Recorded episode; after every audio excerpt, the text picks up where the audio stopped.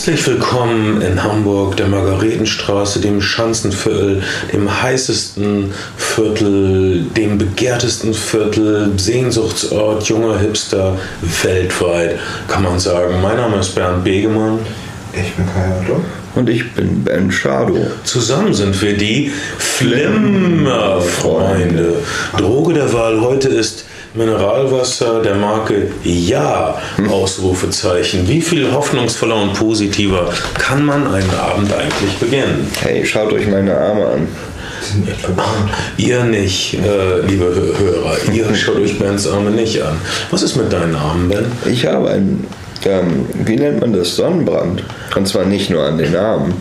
Das ist so aufregend. Das heißt, du warst draußen. Ich war draußen. Und wie, wie ist es da draußen?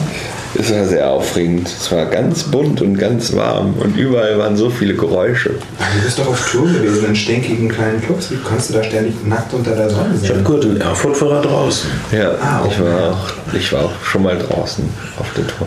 Ähm, Ben ist gerade auf großer Musiktournee, sein Comeback als Solokünstler, seine neue Platte Liebe in der, Z- zur Zeit der Automaten äh, äh, ist gerade draußen und alle, die sie hören, verlieben sich in diese fein gesponnene, von Herzen kommende Popmusik, die ihresgleichen sucht, wenn ich das mal so sagen darf. Und Kai, du warst auch wieder unterwegs und hast bestimmt unglaublich seltsame Sachen gefilmt, oder?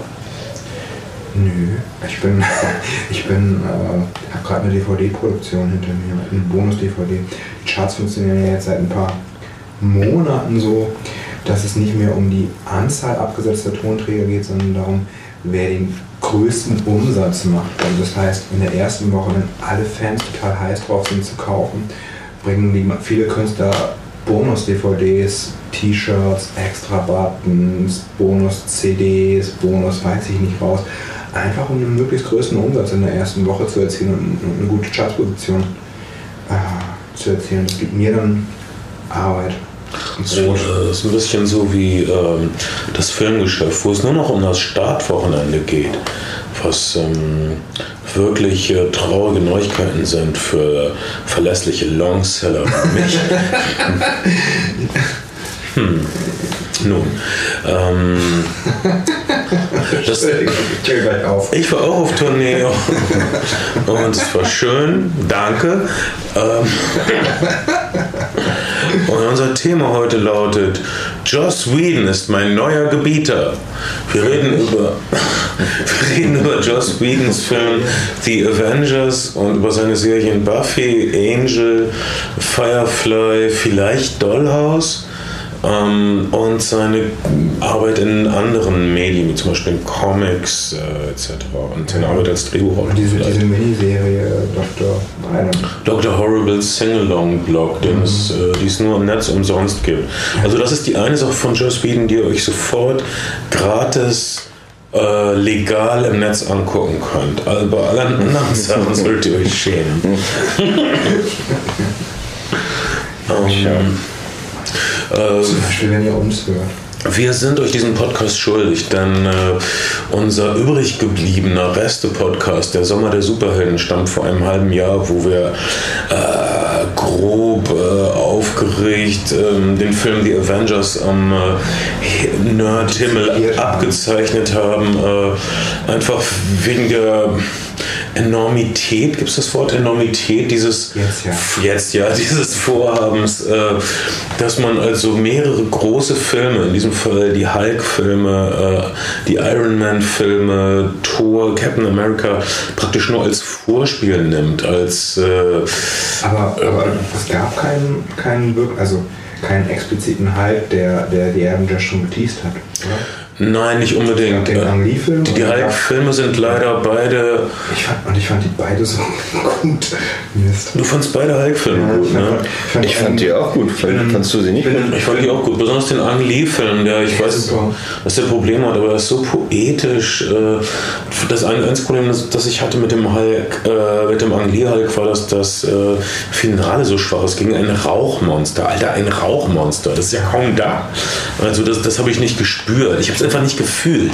Im Annie-Film bin ich in San Francisco versehentlich auf Set geklaut. Das hast du jetzt schon viermal erzählt. Ja, aber Leute, wir, wir, wir haben ja auch schon fünf Generationen von Hörern abgetragen. Ja, das stimmt.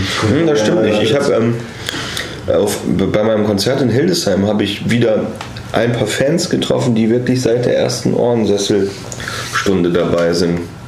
Und wir Und grüßen nochmal betont haben, dass sie es schöner fanden mit Benjamin Mark.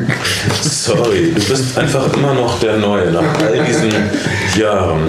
Dir geht's genauso wie dem Stranglers-Sänger, der schon seit 20 Jahren Hugh Cornwall ersetzt und immer noch der Neue ist. Aber das ist nun mal so, wenn du in so einen großen internationalen Franchise reinkommst, nicht wahr? Durch, ich möchte nicht sagen, durch welche Methoden du hier reingebrochen bist. Aber ich, ich, muss, dazu, ich muss dazu sagen, dass es nicht so schlimm war, wie es jetzt gerade klang. Es hat sich sofort ein Streitgespräch zwischen den beiden Mädchen entfacht. Äh, wer denn nun besser gewesen? Wenn sie gewusst hätten, wie du aussiehst, äh, dann, äh, naja, genau. ähm, aber jetzt bist du nun mal hier und äh, wir zwingen dich, The Avengers zu gucken. Also, The Avengers war, ähm, war immer am Horizont. Ich, ich konnte mir wirklich nicht vorstellen, dass äh, jemand so konzentriert sowas durchziehen kann. Was für ein logistisches Unternehmen. Du hörst diese großen Spielfilme und die sind praktisch nichts weiter als das Prequel zu dem großen, großen Spielfilm. Und wer kriegt den großen, großen 250 Millionen Spielfilm in die Hand gedrückt? Ein erfolgloser Fernsehserientyp, der seit sechs Jahren fast nur Flops baut. Ähm, denn das ist leider Joe Speedens Geschichte. Ähm, seine letzten beiden Fernsehserien Dollars und Firefly sind praktisch haben, sind so versendet worden, hatten Kultanhänger, aber außerhalb eines kleinen Kreises. Es gibt diesen Kreis von Joss Whedon-Anhängern, die sogenannten Whedon Knights, die dann auch, aber auch nichts anderes gucken als Buffy. Und die Buffy äh, The Vampire Slayer verteidigen gegen alles. Und das für die einzige Fernsehserie überhaupt jemals halten. Und auch ein paar Argumente haben und dann auch nicht mehr zuhören nach 20 Sekunden. Ähm, wirklich ein gefährlicher Haufen, mit dem man sich besser nicht anlegt. Er hat zumindest auch ein paar Folgen von The Office gemacht, aber Er hat ein paar Folgen von The Office gemacht. Er hat einen Buffy-Comic geschrieben. Er hat äh, solche Drehbücher wie Toy Story und Speed, äh, den, den, den, den bei- Sandra Bullock, ja, den, den Sandra Bullock Busfilm äh, mitgeschrieben äh, und noch einige andere. Er hat äh, unglaublich viele Drehbücher geschrieben, die nicht äh, verfilmt wurden. Ich habe mir mal die Mühe gemacht, mir ein paar davon durchzulesen. Die sind frei erhältlich im Internet. Wahrscheinlich von ihm selbst draufgesetzt, um zu zeigen, dass sein Batman besser gewesen wäre als Christopher Nolans erster Batman. Und ich muss sagen, er hat auf jeden Fall eine andere Vision. Als Christopher Nolans letzter Batman-Film äh, The Dark Knight so ein Erfolg war, waren alle der Überzeugung, dass die einzige Art, Superheldenfilme zu drehen ist, düster, äh, dunkel, der Held muss psychologisch stark angeschlagen sein, gebrochen sein, wenn möglich. Äh, Joss Whedon ist immer äh, viel humaner und viel heller gewesen bei allem Ernst. Er, also Chris Nolan macht tolle Filme, aber in all seinen Filmen äh, zusammengenommen, Memento, den beiden Batman-Filmen, äh, The Prestige, gibt es verdammt auch mal keinen einzigen Lacher. Es, es, es, es gibt auch fast nie einen Augenblick der Erleichterung oder so. Es, es gibt ein paar grimmige Augenblicke der Befriedigung und ein paar wirklich intelligente Wendungen, aber du hast nie Erleichterung und Lachen bei Christopher Nolan. Du hast nichts gegen Christopher Nolan sagen sollen. Aber Whedons äh, An- Arbeitsansatz und Weltsicht und Menschenbild ist einfach anders. man, man muss den Christopher Nolan Batman-Film sagen, dass sie wirklich auch in der optischen Auflösung sehr schwer gehalten. Sehr langsame Zufahrten, alles wird in großen, schwergewichtigen Naheinstellungen mit Bedeutung aufgeladen, die vielleicht manchmal gar nicht so dahinter ist. Am Ende waren es dann doch relativ platte Comicfilme. Ähm, Ja, das müssen wir ein andermal äh, diskutieren. Ich glaube, dass du ein bisschen näher ans Mikrofon rankommen musst, Kai. Du bist heute ein bisschen in, äh, in, in, in, in Christian Bale-Modus. Ich glaube, die Fans da draußen, besonders die Hildesheimer, hören dich nicht so und deshalb vermissen sie auch Benjamin Marks jungenhaften Überschwang. Ich habe letztes Jahr einen Workshop in Hildesheim gegeben. 31 Teilnehmer, 30 weibliche Teilnehmerinnen. Alter, das ist. Du, Mädchen bezahlen Geld, um in deine Nähe zu kommen. Äh, äh, das, die, die Fachhochschule Hildesheim hat Geld bezahlt, damit Mädchen in meine Nähe kommen. So sieht's aus. Was Wie- ist, wie wie ist denn wiederum- der Kurs? Wie hieß der? Erste Schritte Filme machen für Mädchen? Oder? Nein, es ist ein ähm, Erasmus-Projekt für, äh, für junge Restauratoren mit Restauratorinnen aus äh, Ungarn, Finnland, den Niederlanden und eben Deutschland. Warum auch immer diese vier Länder. Und es ähm, wechselt im Jahresturnus, sprich in jedem Jahr ist dieser Workshop in einem anderen Land. Dieses Mal ging es um Flachs als Werkst äh, Werkstoff und es ging um die Bewahrung und Dokumentation alter Kulturtechniken, die eben auch filmisch festgehalten werden sollen. Deswegen mussten die Mädchen und der eine Junge, der sich am ersten Tag, der, der mich gegoogelt hatte offensichtlich und sich am ersten Tag als Ketka-Fan outete und mich auf Ketka-Videos angesprochen hat, ähm, und, und eine Gitarre mit für das Lagerfeuer abends gebracht hat. Und seine ganz eigenen Interpretation seiner Lieblingsbands zum Besten gegeben hat. Schluck. Ähm, naja, jedenfalls, jedenfalls. Ich bin mir äh, nicht sicher, ob Ben und ich das so ausgiebig wissen wollten. Ah, Ich weiß es auch nicht. Auf jeden Fall, du hast diesen Kurs gegeben in Hildesheim, Ja, und Erasmus-Projekt. Das war ganz gut bezahlt. Das ist man eine muss es auf Englisch machen und vielleicht mache ich es dieses Jahr wieder in Amsterdam. Puh. Also das ist so Jet Set, Kai. Aber Ich wollte nur sagen, ich habe ein bisschen was dafür getan, dass Hildesheim mich lieb hat.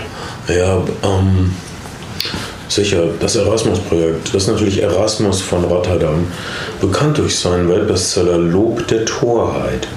Ähm, vielleicht sind äh, die Joss Whedon-Charaktere etwas törichter als die Hartmann. Es gibt einfach keinen guten Übergang. Aber es war zumindest etwas bildungsbürgerlich und für mich als Nicht-Autorienten ist das ab und zu äh, wichtig, sowas durchblicken zu lassen. Ähm, also ich komme darauf zurück, der Unterschied zwischen, ich glaube man, tut mir leid, wenn ich so anfange, der Unterschied zwischen Whedon und Nolan äh, ist ihre Batman-Herangehensweise. Also Nolan erklärt Batman als jemand, der traumatisiert wurde vom Tod seiner Eltern, der schuldbeladen ist. Er hat den Tod seiner Eltern sogar verschuldet, weil als kleiner Junge wollte er, haben ihm die Fledermäuse im Theater Angst gemacht und er wollte eher aufstehen. Deshalb waren seine Eltern allein auf der Straße und wurden überfallen und getötet. Äh, Whedon erklärt Batman ganz anders in seinem Drehbuchentwurf. Äh, sein Batman, äh, also seine Eltern sterben auch beim Überfall, er wird auch traumatisiert, aber das macht ihn nicht zu Batman. Was ihn zu Batman macht, ist, dass er als Teenager in einer äh, Seitenstraße sieht, wie ein Mädchen bedrängt wird von ein paar Schlägertypen, äh, Teenager, ruppigen Schlägertypen, und äh, er rennt dahin und ist entschieden und vertreibt sie und, und hilft dem Mädchen. Und dann geht er zurück zu Alfred, seinem Butler, und sagt, I can make them stop. Ähm, das ist so völlig anders und das ist so anders als äh, diese depressive Ursache-Wirkung, freudianische Deutung von Batman, die uns Nolan anbietet. Das ist eine amerikanische Deutung, würde ich sagen. Das ist äh, ähm, positiver Aktionismus, das ist äh, Erkennen äh, der eigenen Kraft und so weiter. Das ist Freude an, der, an den eigenen Möglichkeiten. Das Interessante finde ich, dass, das ist diese neue Interpretation. Also Christopher Nolan lag vielleicht auch dann sehr in den, in den, in den erfolgreicheren Comics der 80er und ein bisschen bestimmt auch in den Tim Burton-Filmen. Mhm. Was spannend ist, ist, dass es gibt in den USA, glaube ich, gerade noch ungefähr 1000 Comic-Shops. Es gibt ein paar Buchhandel, die Comics führen, dass du, dass du im Grunde genommen eine populäre Idee eines Helden hast, aber sie dann jedes Mal wieder neu interpretieren und neu launchen. Also ich mich würde es nicht wundern, äh, wenn Joss Whedon in ein paar Jahren, wenn Christopher Nolan mit dem Batman-Franchise durch ist, auch sein, sein, sein Batman-Franchise bekommt und seine drei Batman-Teile abliefern darf, wenn dann der erste erfolgreich ist. Davon gehen wir mal stark aus. Ja, mal gucken. Also wir, waren ja alle überrascht, dass das Spider-Man jetzt jetzt schon wieder neu kommt. Und äh, ich frage mich, ob das jetzt schon geht. Zehn Jahre nach dem letzten, äh, nicht mal zehn Jahre nach dem letzten Spider-Man-Teil mit Tobey Maguire. Nochmal Der letzte Spider-Man? Spider-Man-Teil ist doch gerade mal wie, vier Jahre her. Ja, der dritte Spider-Man ist, glaube ich, fünf Jahre her. 2002 war der erste neue Spider-Man. Ähm, dann 2004, glaube ich, und dann 2006. Das ist ziemlich äh, früh jetzt jedenfalls mit einem dünnen englischen Jungen. Andrew Garfield, naja, also ich weiß nicht, ob das geht. Und äh, das Problem mit den Marvel-Comic-Charakteren ist, dass die Rechte ja bei so vielen verschiedenen Firmen sind. Spider-Man ist bei Sony, äh, alle Charaktere, die wir gesehen haben in The Avengers, sind bei Marvel. Äh, äh, die Fantastischen Vier sind bei Paramount, soweit ich weiß. Ich habe keine Ahnung. Mhm. Äh, vielleicht auch bei Universal. Ja, ich weiß es wirklich nicht. Die Marvel-Charaktere sind in alle Winde zerstreut. Und ich glaube, Sony beißt sich in den Hintern, dass äh, der neue Spider-Man nicht bei den Avengers dabei war, äh, was wirklich vielleicht geholfen hätte.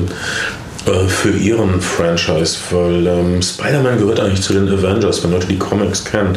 Was du gesagt hast, war interessant, weil äh, Comics sind nicht mehr das, was sie vor 40 Jahren oder so waren, weil früher waren das billige kleine Heftchen für Kinder. Heute sind es wirklich ziemlich teure Publikationen für Erwachsene oder für über 20-Jährige. Und äh, es ist so schwierig, Comicfilme zu machen, weil jeder hat seine eigene. Heute ist das, äh, glaube ich, auch eher Graphic Novel als das, als das wöchentliche mhm. Heft. Ja, es, es, sind also, ja, es ist eigentlich jetzt schon.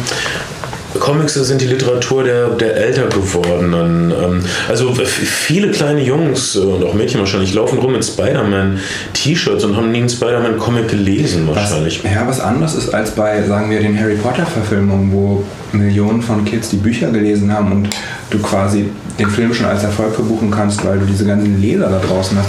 Das ist bei den Superhelden-Comics nicht mehr so. Und was du, was du gesagt hast, dass es mal sozusagen ein Kindermedium war, stimmt halt auch. Und das ist ganz interessant, weil ähnlich wie zum Beispiel die Western in der frühen Filmgeschichte oder, oder Horror und Science Fiction, bevor Kubrick und Polanski sich daran gemacht haben, waren es eigentlich B- und C-Genres. Kein, kein ernsthafter Regisseur, kein wirklich ernsthafter Darsteller hätte sich, hätte sich an Comic-Verfilmungen vergangen. Bestimmt hat das viel mit dem Aufkommen der Special Effects zu tun. Ich glaube, Superman hatte der erste Superman-Film, Richard Donner, glaube ich, ja, mhm. hatte, hatte die Tagline uh, Unglaublich, really ein Mensch kann fliegen. Das genau, die deutsche.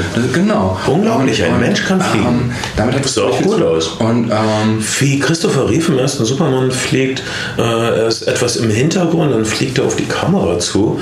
Und das ist toll. Das ist, äh, ich weiß immer nicht genau, wie die das gemacht haben. Äh, ich, ich glaube nicht mit äh, Drähten nur so. Das war. Äh, ich glaube, das waren alles Bluescreen-Sachen. Das glaube ich nämlich nicht. Aber das ist ein anderes Thema. Äh, auf, auf, jeden Fall, Fall, gab es auch da so einen interessanten Paradigmenwechsel. Auf einmal, auf einmal sind sozusagen Comic-Verfilmungen, das was früher B- und C-Filme gewesen wären, äh, im Mainstream angelangt. Und sie sind sozusagen vielleicht die, die Säule des, des populären Mainstream-Kinos überhaupt, wenn es um Umsatz und ein sicheres Geschäftsjahr geht. Im Augenblick sind sie das, aber jetzt sind, äh, sind wir in einem, äh, in einem Zeitpunkt, wo die meisten Comic, äh, die meisten, also die bekannten Comics sind alle abgegrast oder reif für ein Reboot für die Fantastischen Vier. Ähm, aber das wäre ein Thema für nächstes Jahr. Ähm, jetzt reden wir über, das, über die Ankunft der Avengers. Die meisten Leute haben sich da war ein bisschen verwundert, dass Joss Whedon den Zuschlag gekriegt hat. Also ein Typ, der erst einen Kinofilm gemacht hat, Serenity, was so eine Art äh, Fortsetzung und Abschluss seiner Firefly-Fernsehserie mhm. war. Das ist ein, ein recht erfolgloser Film. Äh, unverständlich für Leute, die die Fernsehserie nicht gesehen haben. Aber, aber mh, mm, ein Film, der halt gezeigt hat, was für eine massive Fan- Base, um das englische Wort zu gebrauchen, Joss Whedon im Netz hat und was, was sozusagen diese Fanbase auch bewegen kann. Ich glaube, das ist nämlich der Punkt bei vielen der neuen Super, Superhelden-Verfilmungen. Wenn du, wenn du Brad Ratner an X-Men lässt oder Joel Schumacher an, an Batman, hast du nicht wirklich das Herz der Fans auf deiner Seite. Aber wenn du jemanden, und, und das ist, glaube ich, sehr, sehr wichtig, dass diese Filme, dass diese Filme vorab lobbyieren. Also, dass sich da sozusagen so eine Erwartung im Netz und eine positive Erwartung im Netz aufbaut. Es war auch sehr viel Misstrauen. Also, ähm, die Leute haben gedacht, oh, Joss Whedon, und dann wird das bestimmt so ein Laberfilm und dann wird das überhaupt wahrscheinlich nicht cool aussehen. Ich meine, David Fincher oder Zack Snyder oder Ridley Scott, die lassen den Film cool aussehen, aber Joss Whedon, der kann doch nur Quatschdialog für Frauen schreiben. Das ist so die allgemeine. das, das war so die allgemeine Haltung. Viel, viel positive Erwartungshaltung gegenüber dem Film. Ich habe besonders von mir aus. Und äh, der Grund, weshalb Filme wie Captain America äh, gelungen sind, letztendlich ist, weil Joss Whedon hinter den Kulissen mit den Drehbüchern den richtigen Ton getroffen hat. Äh, er war dafür verantwortlich, dass äh, Captain America so straight äh, gespielt wurde und äh, er er hat den richtigen Ton raus. Oder er hat, was heißt den richtigen Ton? Man kann es nicht sagen, weil jeder hat seine eigene Vision. Aber er findet auch in, in The Avengers das Richtige für alle zu tun. Er war auch dafür verantwortlich, wenn ich richtig informiert bin, dass Loki, äh, der Gott des Bösen, äh, Thors Halbbruder, ähm, der ähm, Schurke dieser ganzen Filme oder zumindest der Mann im Hintergrund bei einigen dieser Filme. Äh, Loki hat mit jedem einzelnen der Avengers, für Leute, die es überhaupt nicht wissen und die bis jetzt hierhin gehört haben, ihr seid wahnsinnig mutig und ausdauernd. Die Avengers ist eine Gruppe von Superhelden. Thor, der mächtige Donnergott, Captain America, ein mutierter Supersoldat der amerikanischen Armee, der irgendwie den Zweiten Weltkrieg bis heute überlebt hat in einem Eisblock. Ähm, Cap, äh, äh, der äh, Iron Man, ein sympathischer Multimilliardär und Waffenfabrikant, der, der aussieht wie Sherlock Holmes. Ähm, und äh, Hulk, ein Arzt mit, mit Food-Problemen und äh, ein Typ, der Bogen schießt und eine Russin, die jetzt nett ist und so aussieht wie Scarlett Johansson. Das sind eure Avengers. Äh, eine seltsame Superheldentruppe. Äh, Joss Whedon betont, wie neurotisch sie sind. Joss, Joss Whedon zeigt aber auch, welche Freude im, in der Zusammenkunft liegt und ja. wie schwierig es ist, sie zusammenzubringen. Er gibt ähm, äh, Loki, dem Gott des Bösen, mit jedem dieser Superhelden eine Szene eins zu eins, um äh, ihre Charaktere zu beleuchten. Auch mit dem, auch mit dem Hulk? Ich muss gerade überlegen, ich glaube nicht. Ich glaube, mit dem Hulk kommt er, mit dem Hulk ist das ist das einzige, obwohl es gibt auch, es gibt eine kurze Szene. Ja, eine kurze Szene mit dem Hulk zusammen. Ah, okay. ähm, das war wichtig für Joe Sweden. Äh, also vorweg gesagt, ich fand die Avengers toll. Es ist halt nicht Avengers, aber ich sage immer Avengers, tut mir leid.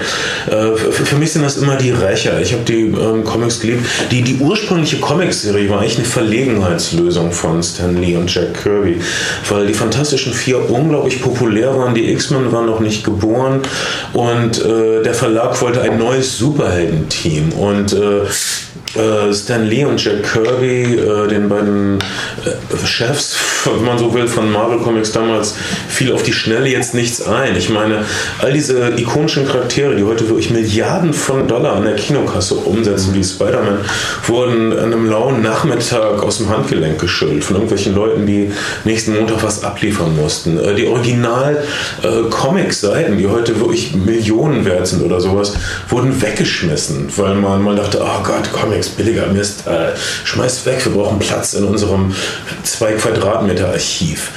Ähm, ähm, so war das. Also, für, also wir brauchen unbedingt ein neues Superheldenteam. Das, das, das war die Geburt der Avengers Comics. Wir brauchen unbedingt ein neues Superheldenteam. Aber wir können uns jetzt nicht sofort sowas wieder einfallen lassen wie Fantastic Four. Nehmen wir doch alle Superhelden, die wir haben und tun sie irgendwie zusammen.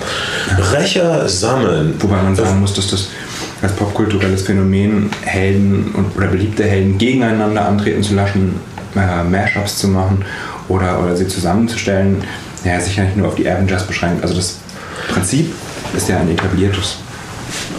Ähm, in diesem Fall war es aber ungewöhnlich. Naja, wie gesagt, wie ich schon sagte, es war eine Verlegenheitslösung. Und es waren, es waren alle Helden, die sie hatten. Zu der Zeit Spider-Man, Thor äh, und so weiter in einem Comic nur um ganz schnell so ein Team aus dem Boden zu stampfen. Ähm, hat, hat, das schon mal jemand gemacht? Ich glaube nicht. Man hat ein, ein, zwei Helden zusammengebracht, aber zehn? Ich war, bitte dich. War die Justice League, war die früher oder später? Später, ne? Die war ein Tick später. Justice League im DC-Universum mit Superman und dem roten Blitz und der grünen Laterne. Ähm, ähm, ähm, naja, Superhelden-Teams waren bestimmt schon gebräuchlich. Jetzt reite doch nicht so drauf herum. Alles, was ich, ich gesagt habe, ich habe ich hab gesagt, das war das Erste oder das Genialste. Ich habe gesagt, das war eine Verlegenheitslösung und sie haben es aus, der, aus dem Arme geschüttelt. Okay. Wieso musst du mich festhalten? Bist du der scheiß Staatsanwalt oder was? Nein, jetzt komm wieder runter. Willst du mich irgendwie fertig machen? Weswegen? Was habe ich dir getan? Du schon mal grün an. Und ich ich habe es ich, ich geliebt, wie Bill Bixby bei der ähm, alten Hulk-Fernsehserie immer gesagt hat, ich würde Ihnen nicht gefallen, wenn ich wütend bin. Das war wirklich toll. Bill Bixby, auch kein schlechter Hulk. Wusstet ihr übrigens, dass David fucking Hasselhoff Captain Fury war in einem Fernsehfilm? Die, die, David Hasselhoff hat eine Augenklappe getragen, auf Zigarren rumgekaut und er war der Chef der Geheimorganisation SHIELD. Im neuen Avengers-Film wird er gespielt ähm, von Samuel L. Jackson. Okay. David Hasselhoff hat ihn in den 80er Jahren im Fernsehfilm gespielt. Gar nicht so schlecht. Okay, und, und, und, und, äh, aber es war kein Avengers-Film. Doch, es war der Original. Nein, es ist ein Nick Fury-Film. Äh, Nick Fury, Agent of, of Shield. Wenn ihr die äh, Nerven habt, äh, tippt bei Google oder bei YouTube David Hasselhoff, Nick Fury. Ihr glaubt euren Augen nicht. David Hasselhoff mit einer Augenklappe und einer echt hässlichen Narbe. Und er kaut auf Zigarren rum und nirgendwo kalte Cheeseburger. Ich musste so eine Anspielung machen auf David Hasselhoffs äh, sonstige YouTube-Präsenz. War das, doch, stimmt, David Hasselhoff war, war der mit dem kalten Cheeseburger. Da hat sich entschuldigt dafür. Natürlich, Ähm, hätte ich aber auch. Und dann hätte ich weiter gegessen. Aber so bin ich halt. Ich, ich denke, das ist halt so ein katholisches Gen. Ich meine, ich bin evangelisch, aber ich, ich stehe darauf, wie diese Katholiken das sehen. So, du, du machst totale Scheiße, du entschuldigst dich, du machst schlimmere Scheiße. Ja, du machst zum Beispiel so eine Weihnachtsgala am ersten. Du bist, du bist auf irgendeiner Farm für schwer erziehbare Kinder, wo Tiere mit schwer erziehbaren Kindern zusammenkommen und dann nimmst du die Kinder in den Arm und lächelst und singst deutsche Weihnachtslieder. Oh Mann, Weihnachten 2000. Du machst alles, um, um nicht über die Avengers oder Joss Whedon zu reden, Kai. Wie hat dir der Film gefallen? Ich fand ihn nicht gu- gut. Ich fand ihn wirklich nicht gut. Erklär. Ähm, Erklär. Ich, ähm, ich fand ihn auch nicht wirklich schlecht, aber das ist ja das Marketingprinzip des modernen Blockbusters, so wenig Handlung wie möglich hineinzupacken. Also es gibt nicht so einen richtigen Plot, sondern diese Helden werden irgendwie über launische Dialogszenen und hübsche, hübsche Vorstellungsszenen zueinander, geführt, zueinander geführt. Es gibt immer eine Bege du hast gesagt, es gibt immer diese Loki-Szene, das stimmt. Aber, aber es gibt keine, keinen richtig kohärenten Plot, sondern, sondern das Ganze muss irgendwie zusammenkommen, dann muss es eskalieren und das letzte Drittel des Films eskaliert es gewaltig und die Action, naja, die ist ganz gut gemacht, zugegebenermaßen, bin halt dieses Blockbustering einfach ein St Stück weit müde, weil du hast diese durchgestoryboardeten Filme, du hast Josh Whedon, der zwischendurch ein paar launische Dialo launige Dialoge reinwirft, aber im Grunde genommen es ist ein Film, der, der dazu dient, ein Franchise zu verkaufen, der dazu dient, den Kram auf irgendwie Kreditkarten, Happy Meal Toys und ich weiß nicht wohin ähm, zu bringen. Und das, das irgendwie turnt mich ehrlich gesagt echt ab, weil, weil, ich, weil ich nicht das Gefühl hatte, der Film ist aus einem Guss, weil ich nicht das Gefühl hatte, der Film bemüht sich auch nur ansatzweise eine Handlung zu erzählen oder eine Handlung oder eine ernsthafte Geschichte zu etablieren, sondern es sind wirklich so launische Dialogszenen, die vor sich hin dümpeln und dann, dann zwischendurch gibt es ordentlich Krach und das war mir irgendwie ein bisschen zu wenig. Ich glaube persönlich, du hattest an dem Tag, an dem du den Film gesehen hast, extrem schlechte Laune. Hast einfach nicht die richtigen Ich denke, du solltest jetzt mit der, mit der rechten Hand an dein linkes Handgelenk fassen und gucken, ob da noch ein Puls schlägt. Meine Güte, Joss Whedon erzählt ja zehn Geschichten. Er, er humanisiert alle Helden, die teilweise nicht wirklich so greifbar waren. Er äh, bringt so viele Charaktervignetten raus wie in den fünf vorhergegangenen Filmen zusammen nicht. Äh, äh, äh, Natürlich gibt es einen Helden menschliches Antlitz, aber trotzdem erzählt er keine Geschichte und äh, er gibt ihm zwei, drei Adjektive, die man ihm irgendwie ganz gut zuordnen kann, aber er bemüht sich nicht ernsthaft in die Tiefe zu gehen oder eine Charakterzeichnung zu machen oder also mh, Ich mir war, war mit, das zu ähm, wenig, ich war ehrlich gesagt. mit, mit zwei Leuten im Kino. Der eine hat alle anderen Filme gesehen und fand, Mhm. fand die auch schon gut und der andere interessiert sich einen Scheiß für, für äh, Superheldenfilme und wusste überhaupt nichts Mhm. damit anzufangen. Und bei beiden hat der Film tierisch funktioniert. Die fanden ihn beide super. Ja, das ist ja auch- Das heißt doch, dass der Film irgendwas komplett richtig macht. Auf jeden Fall erreicht er eine Menge Leute und ähm, das ist ja auch legitim, dass er eine Menge Leute erreicht und bestimmt hat er für eine Menge Leute auch was richtig gemacht. Für mich hat er, Entschuldigung, nicht so viel richtig gemacht und mich hat er wirklich nicht so bewegt. Mm, Ich fand, ich fand am Ende, im, im, das letzte Drittel des Films, das letzte Viertel des Films ist, ist ein, ein Schutt- und Trümmerlegen von äh, einer, einer Innenstadt, äh, New York, glaube ich, der- Innenstadt von New York. Da gibt es wirklich ein paar ganz hübsche Momente. Eine meiner Lieblingsszenen ist quasi so eine Aaron Sorkin-Szene, wo, wo Walk and Talk in äh, Shoot and weiß ich nicht oder Run and Gun umgesetzt wird. Also auf jeden Fall äh, sehen wir jeden Helden kurz, wie er, wie er sich mit Aliens äh, beschäftigt und das Ganze in einem Take One und jeder Held kreuzt den Weg des anderen und der neue Held wird aufgenommen. Das ist wirklich sehr hübsch gemacht. Das war, das ist ganz schön choreografiert und da hat es auch Freude gemacht, der Sache zuzugucken. Aber insgesamt konnte ich den wenig abgewinnen. Ich fand der lebhafteste Charakter war noch Tony Stark. Äh, mit dem hatte ich noch am meisten Spaß. Alle waren unglaublich, alle Charaktere waren wahnsinnig gut in diesem Film. Jeder Einzelne, jeder Einzelne hat eine unglaubliche Herausforderung. Äh, Tony Stark, Iron Man hat sogar, nachdem er von, äh, von Captain America, dem nur moralischsten und äh, vielleicht eindimensionalsten, aber gerade deshalb immer am schwierigsten zu verkörpernden Helden vorgeworfen gekriegt, er wäre nichts weiter als ein äh, aufgeblasener Typ in einem, in einem Blechanzug. Äh, äh, Tony Stark, Iron Man hat zwei so Selbstopferungsszenen oder so. Ne? Mhm. Man muss über sich hinauswachsen. Äh, ich, Thor hat unglaubliche Probleme damit, äh, seinen eigenen Bruder, zumindest seinen Halbbruder zu bekämpfen. Äh, Joss Whedon und, und, und so weiter. Also alle diese Charaktere haben, äh, werden wirklich durch den, durch den Wolf gedreht, was die, ähm, die Macher der anderen Filme nicht unbedingt gemacht haben. Also äh, zum Beispiel, ich, also was Loki da eigentlich macht, ist einem auch klar. Ich fand unglaublich rührende Szene, wo die in Stuttgart spielt. Loki sagt Stuttgarter Opernbesuchern oder sowas, sie sollten sich gefälligst hinknien und das wäre doch ihre natürliche Haltung. Und im Grunde lieben sie das doch, äh, sich einer Macht zu unterwerfen. Dann steht ein alter Mann auf, der irgendwie vage so charakterisiert ist, es könnte ein Holocaust-Überlegender äh, Überlebender ja, sein. Und, und der sagt Loki, äh, es kommen immer wieder Leute wie du und ich werde mich, äh, ich werde nicht knien oder so. Und äh, ich finde das eine wahnsinnig gelungene, rührende Szene. Captain America verteidigt ihn. Ähm, ich hatte schon mal Probleme mit einem Typen wie dir. Ja, die Hitler-Analogie ist halt eine Hitler-Analogie, aber gibt dem Film jetzt auch, finde ich, nicht echte Tiefe Ach, oder. Du oder willst den Film einfach scheiße. Du willst ihn scheiße finden, weil er so Erfolg hat. Du willst lieber irgendwelche schäbigen italienischen Western, wo man immer das Mikrofon im Shot sieht, das findest du liebenswert charmant. Und, und, und, und, und wenn jetzt ein Superheldenfilm kommt, der ähm, alles so viel besser macht und der eine völlig neue Richtung geht. Ich Film gut. Ich fand und der Leben und Farbe und Freude in die Multiplexe und die Fußgängerzone der Republik bringt, dann bist du natürlich dagegen, weil du es nicht ertragen kannst, wenn Menschen sich amüsieren. Genau so sieht es aus.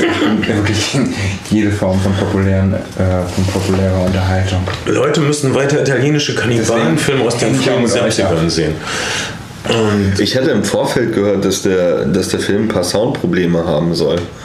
Ähm, dass die Soundeffekte relativ mies sein sollen. Ist mir an keiner Stelle aufgefallen, muss ich ehrlich sagen. Mir, mir ist in der Projektion aufgefallen, und das ist ein Problem, was viele 3D-Projektionen noch haben, dass der Film stellenweise ein Tick zu dunkel war, weil die Projektion nicht ausreichend Licht durchschickt. Das ist nach wie vor in, in, in vielen Multiplexen auch ein Problem. Ja, ich muss jetzt sagen, ich habe äh, im U UCI Oldmarschen gibt es äh, eine neue Art, äh, Leuten wie mir Geld abzunehmen, nämlich die iSense. Das ist das iSense Kino. Das ehemalige okay. UCI Oldmarschen Kino 1 hat jetzt äh, extrem helle Projektionen. Also okay. da habe ich den gesehen und es war wirklich aber, makellos. Aber wie absurd ist es zu sagen, hey, wenn du den Film korrekt projiziert sehen ja. möchtest, zahl doch nochmal 5 Euro extra. Sonst zeigen wir dir eine 3D-Kopie, die ist ein bisschen dunkel. Sonst klappt und sonst kriegst du das übrige matschige Bild, was schlechter ist als dein Blu-ray-Player. Das einzige Problem, was ich wirklich gesehen habe ähm, im ganzen Film, unabhängig von der ganzen Geschichte und von allem drumherum, ist, dass einige Größenverhältnisse nicht gestimmt haben. Ja. Da habe ich wirklich manchmal zweimal hingucken müssen. Es gab da so Momente, wo einfach ähm, die Größenverhältnisse zwischen Personen nicht gestimmt haben. Wirklich? Das ist mir nicht aufgefallen. Das fand ich krass. Doch, ich bin da irgendwo drauf hängen geblieben und dann ähm, habe ich war ich irgendwie irgendwo drauf hängen geblieben. Du Drogen genommen von dem Film? Mir ist es auch so zwei, dreimal aufgefallen. Wir, okay, also dein äh, Mitschauen hat es gefallen, Ben. Wie, was hast du für einen Eindruck das hattest du persönlich? Ja, ich fand den Film großartig. Ich fand vor allen Dingen, ähm, also ich fand die Spannungskurve fantastisch und ich fand gerade, dass sich der Film überhaupt nicht aufgehalten hat mit irgendwelchen sinnlosen Vorstellungs. Mhm. Äh, Szenen fand ich schön. Das hatte ich, davor hatte ich ein bisschen Angst, dass man erstmal irgendwie eine Stunde damit verbringt, ähm, die einzelnen Superhelden zu erklären. Das ist ja überhaupt nicht passiert. Und trotzdem hat ähm, Michael den kompletten Film sofort gescheckt und hat den einzelnen Charakter komplett verstanden. Das ist doch Film, ich glaube, es wäre auch fatal für einen Sommerblockbuster, wenn, wenn nicht jeder genrefremde Zuschauer sofort, sofort alles verstehen Trotzdem konnte. hatten, hatten diese, naja, aber es wurde wahnsinnig viel erzählt.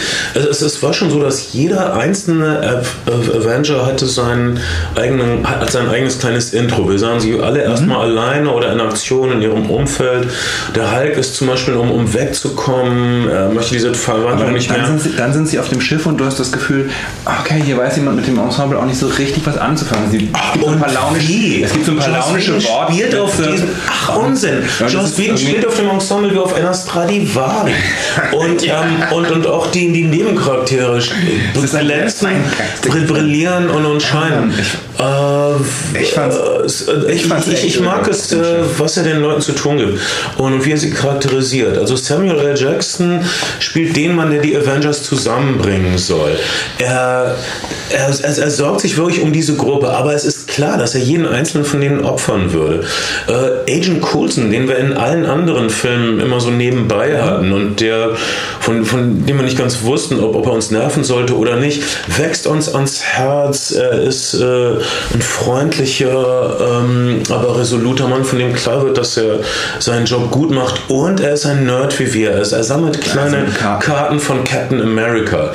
Ähm, jetzt kommt ein kleiner Spoiler. Äh, es, es endet nicht gut mit Captain Coulson und sein Schicksal trägt dazu bei, die Avengers zusammenzubringen und äh, Captain Fury, also Aber endlich mal die BFG aus den frühen Doom-Spielen in einem Film erleben wollte, kommt auf seine Kosten. Ach, das ist, ich ver- verstehe nicht, was du jetzt gesagt hast. Und äh, Samuel L. Jacksons äh, Nick Fury ähm, manipuliert die Avengers auch, um sie zusammenzubringen. All ihre Konflikte ergeben Sinn. Also Bruce Banner, der Arzt aus den Slums, und Tony Stark, der Multimilliardär, bekämpfen sich, aber man, man, man sieht, dass sie äh, die klügsten Kinder in der Klasse sind und dass sie es auch lieben, äh, sich Gesellschaft zu leisten. Dass sie endlich jemanden gefunden haben, der auf ihrem Level ist. Das bringt Joss Whedon so schön heraus. Er, er bringt auch den Konflikt zwischen Captain America und äh, äh, Iron Man fantastisch raus. Ähm, Thor ist eigentlich der komplette Außenseiter. Er ist, äh, äh, das bringt er auch raus. Thor ist der eigentliche Außenseiter in diesem Außenseiter ähm, Ensemble und äh, Im wahrsten Sinne des Wortes. äh, Räumen. Joss Whedon äh, zeigt äh, die Neurosen äh, dieses, dieses zusammengewürfelten Haufes, aber er reitet nicht drauf rum, wie Christopher Nolan das ein bisschen getan hat. Ähm, äh, er zeigt auch äh, und er macht das richtig, was viele andere Comic-Verfilmungen nicht richtig gemacht haben. Er zeigt die Helden bei dem, was sie am besten tun. Der Hulk springt wundervoll und fängt Dinge auf. Äh, Der Hulk wird wütend auf viele wundervolle Arten. Ähm, und so weiter. Jeder darf wirklich das tun, was er am besten kann. Und, und das dann und sich dann noch mal übertreffen. Äh, dazu brauchst du einen echten Comicbuch-Kenner und Liebhaber, um das zu tun. Nicht, nicht Das hast du nicht. Ich fand das echt das hast du nicht registriert oder du wolltest es nicht haben oder es war einfach nicht für, die, für, für dich an diesem Abend gedacht. Äh, Joss Whedon hat, hat diese Vorgaben gehabt, die vielleicht ein bisschen äh, beengend erscheinen mögen. Also da, äh, ziemlich lahme Vorgaben. Also da muss dieses Dimensionstor sein und da muss diese äh, Invasorenarmee kommen, die New York bedroht. Das ist eine ziemlich gähnige Vorgabe, die äh, nicht von ihm kommt. Was er daraus aber gemacht hat, ähm, er hat sein Land wirklich gut ausgespielt. Dass dieses Schlachtfeld ein bisschen begrenzt ist, nicht auf New York, sondern auf ein, Viertel in New York oder so kommt mir das vor, macht es äh, ziemlich äh, macht es intensiver, würde ich sagen. Wenn, wenn die auf einmal über, über den Fluss verschwinden würden oder so. Alter, Finde ich nicht gut. Ich fand, ich, ich fand zum Beispiel auch, also diese, dieses Finale, was sich wirklich sehr hingezogen hat, ähm, und dann, und dann dieser, dieser Aber es wird wirklich ernst. Sicherheitsrat, das ist alles so, so. Also ich meine, es ist eine Comicbuchverfilmung, aber es gibt, das haben Leute schon smarter gemacht und das ist wirklich bemüht und, und irgendwie seltsam leblos, finde ich, und spricht einen wirklich nicht an beim, beim Schauen. Der Sicherheitsrat, ich hatte keine Probleme mit dem Sicherheitsrat. Standard-Sicherheitsrat. Ähm, Standard, äh, okay, das könnte Probleme geben. Äh, Wir schicken eine schmeißen wir doch mal eine Atombombe auf unsere eigenen Leute.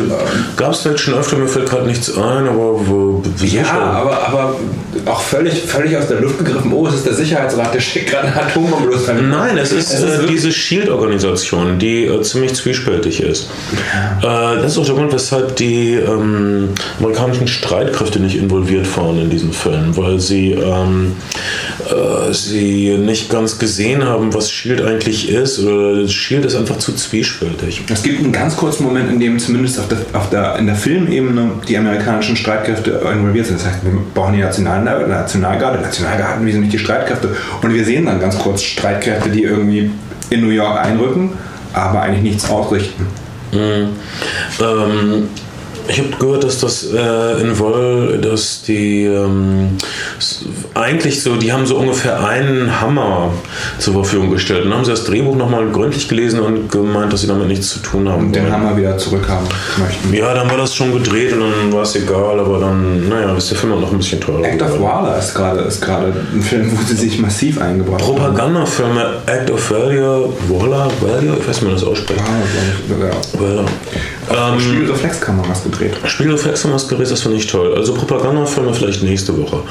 Ähm, The Hulk ist einfach nur ein toller Comicfilm und das ist alles, was man sich erhoffen konnte. Die, wie gesagt, er, er sieht nicht so cool aus. Joe Joss Whedon ist nicht der visuelle Meister wie David Fincher oder, oder Zack Snyder.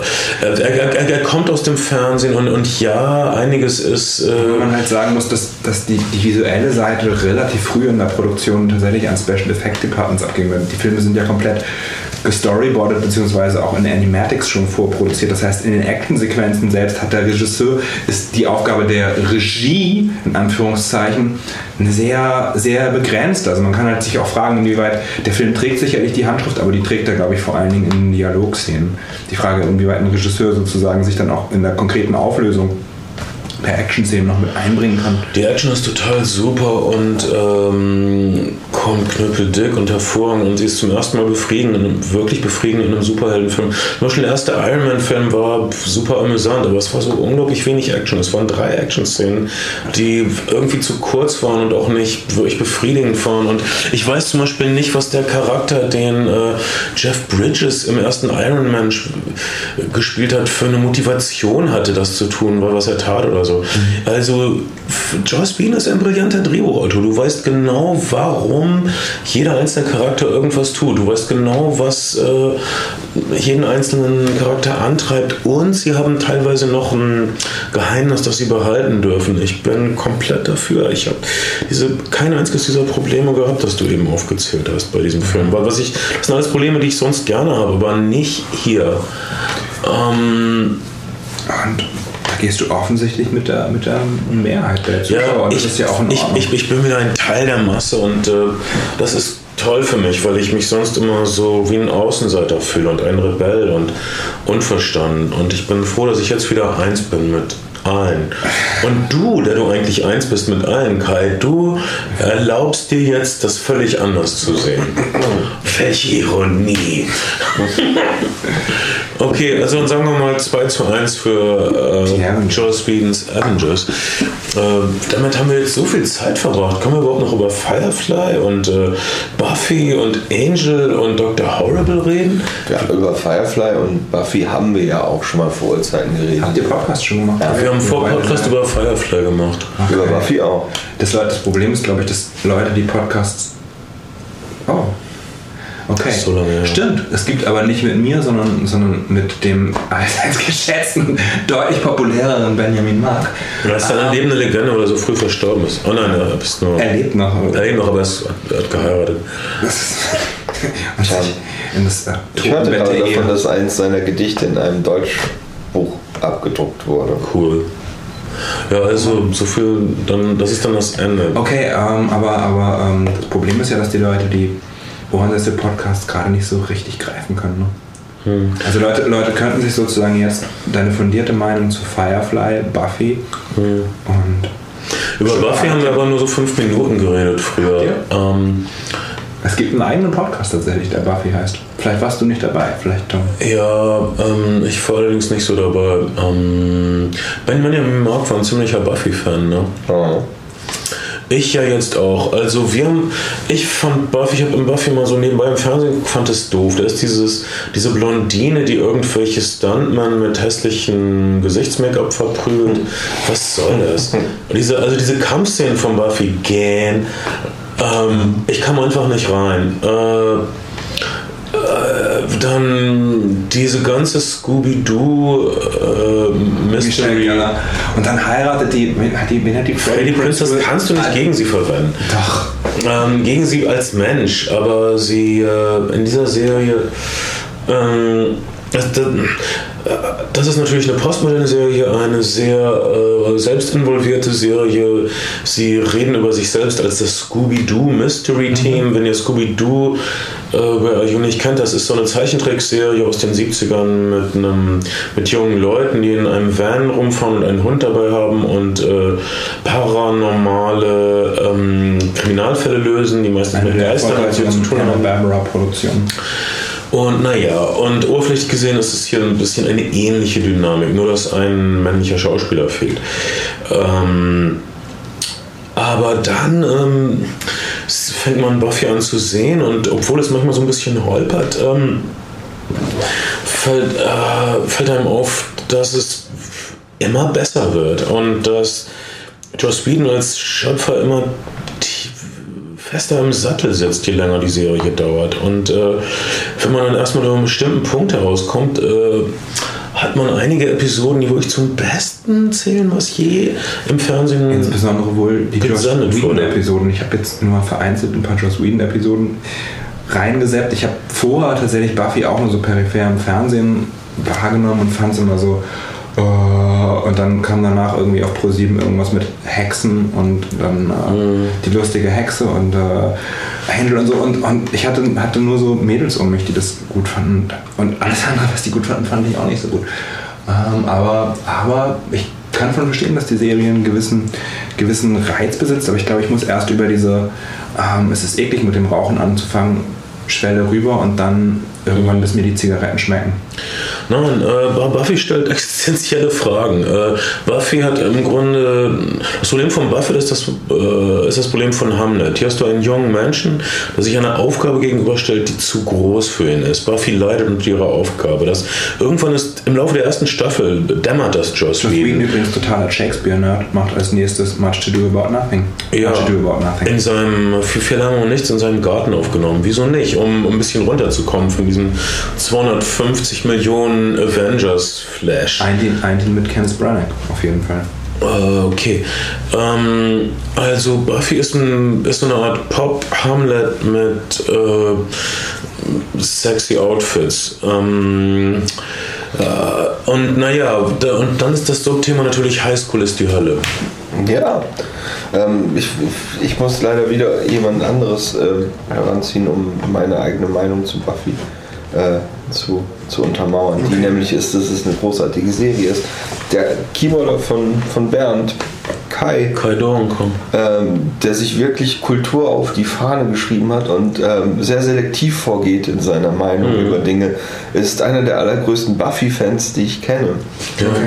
Das heißt, ähm, irgendwo muss es da eine Substanz geben, die größer Dirk. ist als das, was man auf den ersten Blick erkennt. Dirk Lotze, der Tokotronik von, äh, der, der Tokotronik-Sänger, absoluter Fan. Also ist, Dirk Lotze ist gut fast zu diesen Buffy-Nerds, die dann so dann fast keine andere Serie gelten lassen. Sopranos, Müll.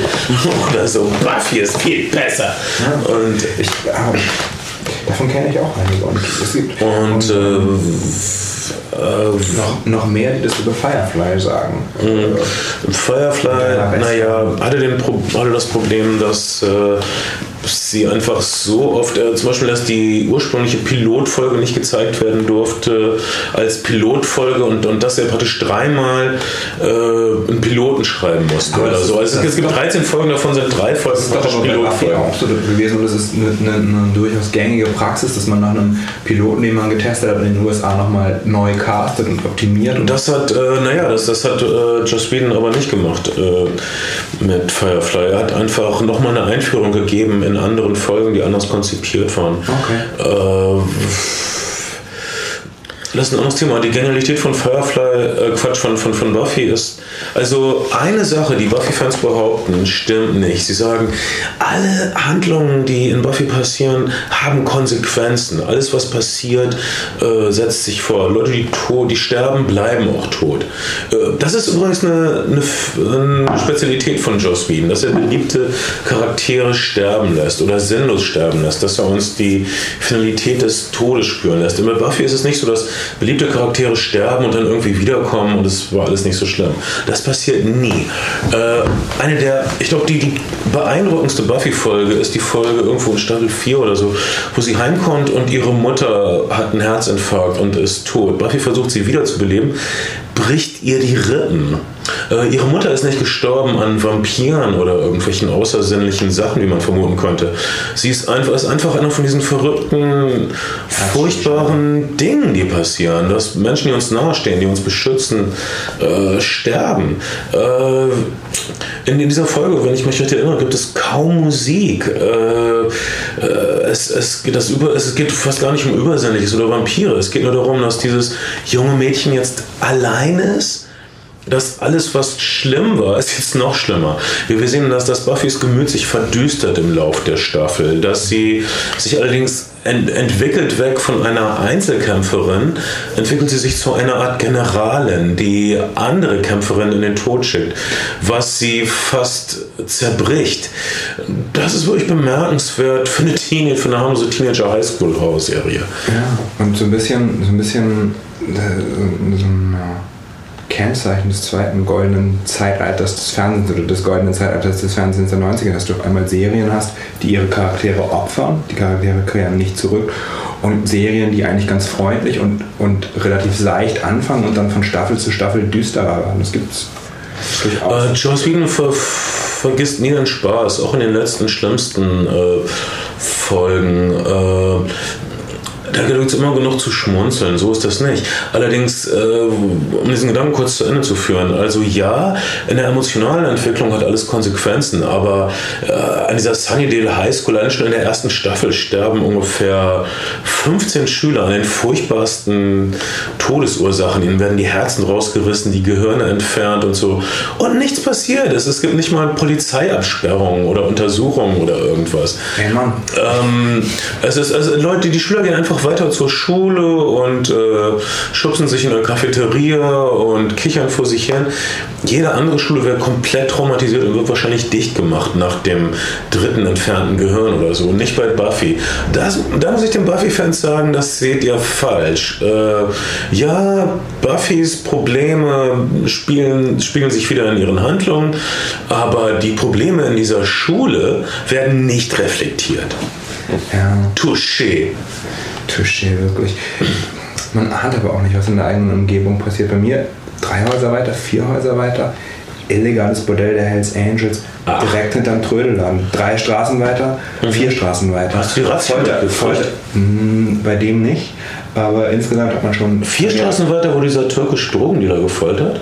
Ah, vier oder vier, viereinhalb Straßen weiter Autowerkstatt, in der wahrscheinlich einen, wahrscheinlich einen Folterkeller gab. Das Bordell ist ein paar Monate vorher ausgenommen worden. Oh Auch im Zuge einer Razzia, in der im Rotlichtviertel, weil der, weil der eine Hells Angel dachte, es, wär, es wären Bandidos, die vor der Tür stehen würden oder, oder verfeindete Gangster und Polizisten erschossen hat, ganz unglücklich durch die Weste. Oh, ähm, durch die Weste? Ähm, Kacke so irgendwie in, in, die Seite rein oder so. Also irgendwie so, dass halt sozusagen er von der tatsächlich nicht geschützt war. Ähm, das ist also furchtbar. Also ich habe, ähm, Kai spricht hier von der großen äh, Rocker-Razzia. Im Grunde wäre die nicht passiert, wenn dieser Polizist nicht erschossen worden wäre. Ne? Sonst hätten die weiterhin koexistiert. Also, das weiß ich nicht. Kiel war ja, ich meine, Kiel war ja offensichtlich, was das anbelangt, schon immer ein schweres Pflaster. Es gab ja aber die, die Europatreffen der Hells Angels waren sehr oft in Kiel und es gab wirklich, man kann sich das, wenn man nicht dabei war, schwer vorstellen. Es zogen wirklich tausende von Motorrädern durch die Straßen und es waren, war sonst nicht viel da und so viel Polizeipräsenz war auch nicht zu sehen. Und ähm, mein erster Film, den ich, den ich gemacht habe als Auftragsarbeit, war ein Film, der hieß Richtig Spritzen. Also kein Pornofilm, sondern wie drücke ich mir Heroin, ohne mich mit HIV und Hepatitis zu infizieren. Und eine, eine dieser Methadon-Vergabestellen war vis-à-vis mit dem Hells Angels Headquarter, also selber Hinterhof mit dem Hells Angels Headquarter äh, Kiel oder Norddeutschlands. Ich frage mich, wie man, wie man auf die Idee kommen kann, Junkies ihr Methadon gegenüber der Hells Angels abholen zu lassen. Ähm, Das ist, äh, ich, also, irgendwie, das ist irgendwie so wie, es ist irgendwie praktisch, es hält die Wege für die armen Junkies kurz. Und wieder, welch Ironie. Ähm, ja, toll. Also irgendwie habe ich das Gefühl, wir haben Schwierigkeiten bei Joss Whedon zu bleiben. Äh, ähm, jedenfalls, äh, außer dir, Doch, ich Kai, lange dabei- lange außer dabei. dir denkt wirklich jeder, dass das Joss Whedon es gerissen hat. Und äh, Film ist, äh, Avengers ist ein kommerzieller Erfolg und äh, das populärste neue T-Shirt unter den Nerds und äh, Comic-Fans und so weiter in den USA ist jetzt ein T-Shirt mit dem mit Darth Vaders Helm drauf und dem Spruch Whedon is my master now. Und ich denke, das ist die allgemeine globale Stimmung, Kai, und du wirst dich auch unterwerfen müssen. Vermutlich, vermutlich, vermutlich. Es sei denn, ich werde vorher noch von Affen geknechtet. Ja, du wirst bestimmt von Affen oder Rieseninsekten geknechtet.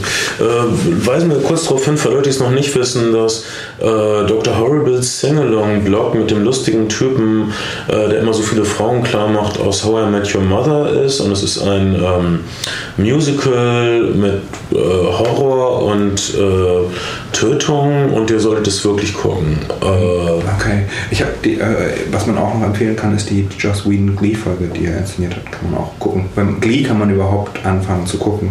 Weil ja. Trotz Lindsay Lohan. Ähm, ja, aber auch das ist dann jetzt wieder ein anderer Podcast. Ich kann nur sagen, äh, mich erfüllt es mit Wärme, dass das jemand, der so lange im Hintergrund stand, der so viele vielversprechende Projekte pulverisiert sah. Ich meine, die Leute, die die Rechte an Wonder Woman haben, beißen sich jetzt bestimmt in den Hintern, dass sie Joe Whedons Wonder Woman Film nicht gemacht haben, der, wo ich auch das Drehbuch teilweise von gelesen habe im Internet, was wirklich, m, was ich wirklich gut las. Ähm, jemand, dessen letzten beiden Fernsehserien gefloppt sind, dessen einziger Kinofilm gefloppt ist, der äh, äh, oft un äh, ungecreditete, ich weiß nicht, also der, der, der oft Drehbücher gerettet hat, ohne dafür Credits zu kriegen, dass, dass dieser Mann jetzt rauskommt als äh, Ja. James Camerons größter Konkurrent, ist äh, irgendwie eine wunderbare Geschichte und, und zumindest eine feine Finte und eine feine Ironie des an feinen Finden und feinen Ironien und befriedigenden Comics so armen Showbusiness. Deshalb freue ich mich für Joss Whedon und ich Ja, ja. freue mich auf sein nächstes Projekt, das er jetzt machen konnte mit. Ja, man kann äh, ihn ja auch nicht als Dauerloser abstempeln. Er hat ja wirklich. Äh, so, also man kann nicht sagen, der war irgendwie 15 Jahre arbeitslos, sondern der durfte ja immer wieder ran. er durfte immer was machen, aber er ähm, durfte. Er hatte halt einfach nicht den Erfolg, den er Sie haben ihm nicht die, die Zügel äh, gegeben, wirklich. Er, der, der durfte immer was beitragen, er durfte auf seinem kleinen Acker ein bisschen äh, rumsäen, aber er durfte war- nie ernten. Ja, und er war, er war ein bisschen auch das Opfer von, des, des Fox Networks, die ähnlich wie mit Futurama und Matt Groening äh, Firefly einfach über die Sendeplätze geschubst haben. So dass es nie die Chance Ich hoffe, dass das jetzt äh, vorbei ist, jedenfalls. Und äh, ich glaube, es war der, der Typ, der für diese Marvel-Filme verantwortlich ist, heißt Kevin Feige oder Fiji oder ich weiß nicht. Also es wird auf Deutsch äh, gesch- geschrieben Feige, also ich weiß nicht, wie der heißt. Dieser Mann hat jedenfalls Joss Whedons freie Hand gelassen und hat ihn intronisiert. Und ich glaube, Kevin Feige ist in diesem Jahr der ähm, glücklichste Typ überhaupt in ganz Hollywood. Glaubst du, es gab ja, gab es denn einen wirklich unerfolgreichen Marvel-Film der letzten Jahre? Naja, die beiden Hulk-Filme äh, waren, Ja, blieben aber beide unter den Erwartungen. Ja, aber der, erste Hulk-Film liegt wirklich schon sehr weit zurück. Und der, der zweite Hulk-Film ist auch schon ein paar Jahre her. Aber seitdem kann man doch eigentlich sagen, dass, dass Superheldenfilme aus dem Hause Marvel, wenn man es nicht komplett versemmelt, einen halbwegs fähigen Regisseur in den Stuhl setzt, immer, immer mindestens ihr Geld zurückmachen, aber eigentlich immer noch viel mehr. Superhelden sind Ich freue mich schon auf den Ameisenmann-Film. Also, wir müssen die Augen aufhalten. ich freue mich auf Fix und Foxy, Tunus. Rolf Kauker war ja ein kompletter Nazi. War? Nein, kein kompletter Nazi, aber ein Nazi. Na, aber auch nicht direkt ein Nazi. Also, Also, ja. nein, ich nicht mehr zurück. Rolf Kauker war auf jeden Fall, ähm, äh, wollte zum Beispiel ein Lupo, das waren für ihn die dummen Studenten, die unbedingt, also Fix und Foxy haben immer Lupo war immer Ärger. mein Lieblingscharakter. Fix und Foxy haben immer Ärger, wenn sie nicht auf Professor Knox hören. Und Professor Knox ist, sagt praktisch das, was ähm, Adenauer sagt. Und Fix und Foxy sagt praktisch das, was die Studentenbewegung gesagt haben. Und, ähm, und, und landen damit in Schwierigkeiten. Die Studentenbewegung. Lupo auch älter ist als die Studentenbewegung. Aber Ach, du verstehst nicht, worauf ich Doch, ich verstehe, worauf du hinaus willst. Du hast überhaupt keine. Ahnung. Doch, ich, nein, das stimmt, das stimmt. Das, Du bist überhaupt nicht bereit, irgendwie meine Höhenflüge zu teilen. Ich meine, es ist einsam. Dabei ist doch genügend- Weißt du, wie schlimm das ist, immer als einziger recht zu haben im Raum? Wie einsam das einen macht? Ich glaube nicht, dass du. Na okay, du bist dann allein mit 30 Hildesheimerinnen, die kein Deutsch können und die an deinen Lippen hängen. Du bist einfache Siege gewohnt, Kai. Das ist dein Problem. War auf Englisch und war nicht so einfach, wie man sich vorstellt. Jedenfalls, ähm, ich sehe das alles ganz anders als du. Trotzdem bin ich froh, dass du da bist. Natürlich. Und äh, das war, naja, ein sehr durchwachsener mh, Joe Speeden Podcast. Mein Name ist Bernd Begemann. Ich bin Kai Otto. Und ich bin Schade. Zusammen, mit, äh, zusammen sind wir die Flimmerfreunde. Und zusammen mit euch sind wir der einzig ernstzunehmende Podcast im Netz. Vielen Dank dafür. Am Ende zählt auch das gute Gefühl. Ciao.